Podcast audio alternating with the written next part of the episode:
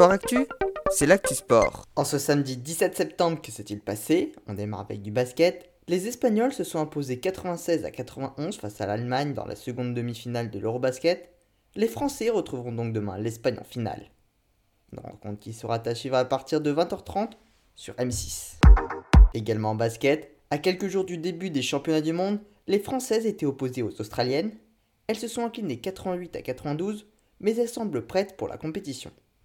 Le mondial débute le 22 septembre prochain en Australie.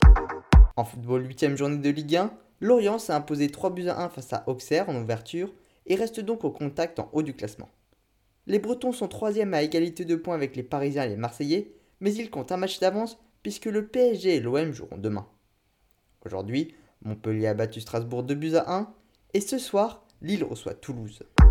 Également en football, suite de l'affaire de l'agression de Kera Amouroui, Aminata Diallo, son ancienne coéquipière au Paris Saint-Germain et qui était avec elle au moment de l'agression, a été mise en examen et placée en détention provisoire.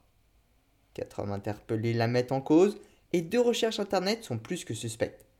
Elle aurait d'abord recherché cocktail de médicaments dangereux et la veille cassé une rotule. L'affaire continue et je vous tiendrai bien évidemment au courant. On passe au rugby, début de la troisième journée de top 14. L'Union Bordeaux-Bègles a remporté son premier match de la saison face à Castres Score du match 33 à 12. Montpellier a enchaîné avec une seconde victoire, 31 à 26 face à Brive. Le Racing 92 a battu Lyon 32 à 19. Victoire du Stade français 26 à 16 face à l'Aviron Bayonnais. Et démonstration du Stade Rochelet qui a dominé l'USAP 43 à 8. Ce soir, Toulouse se déplace sur la pelouse de la section paloise. Et demain soir, le Racing Club de Toulon reçoit Clermont. Tennis est terminé depuis hier soir pour les Français en Coupe Davis la victoire des Allemands face aux Belges a scellé leur élimination.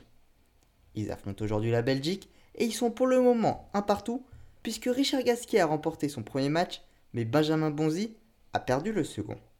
Le match double fera donc office de belle. En MotoGP, c'était aujourd'hui les qualifications du Grand Prix d'Aragon en Espagne.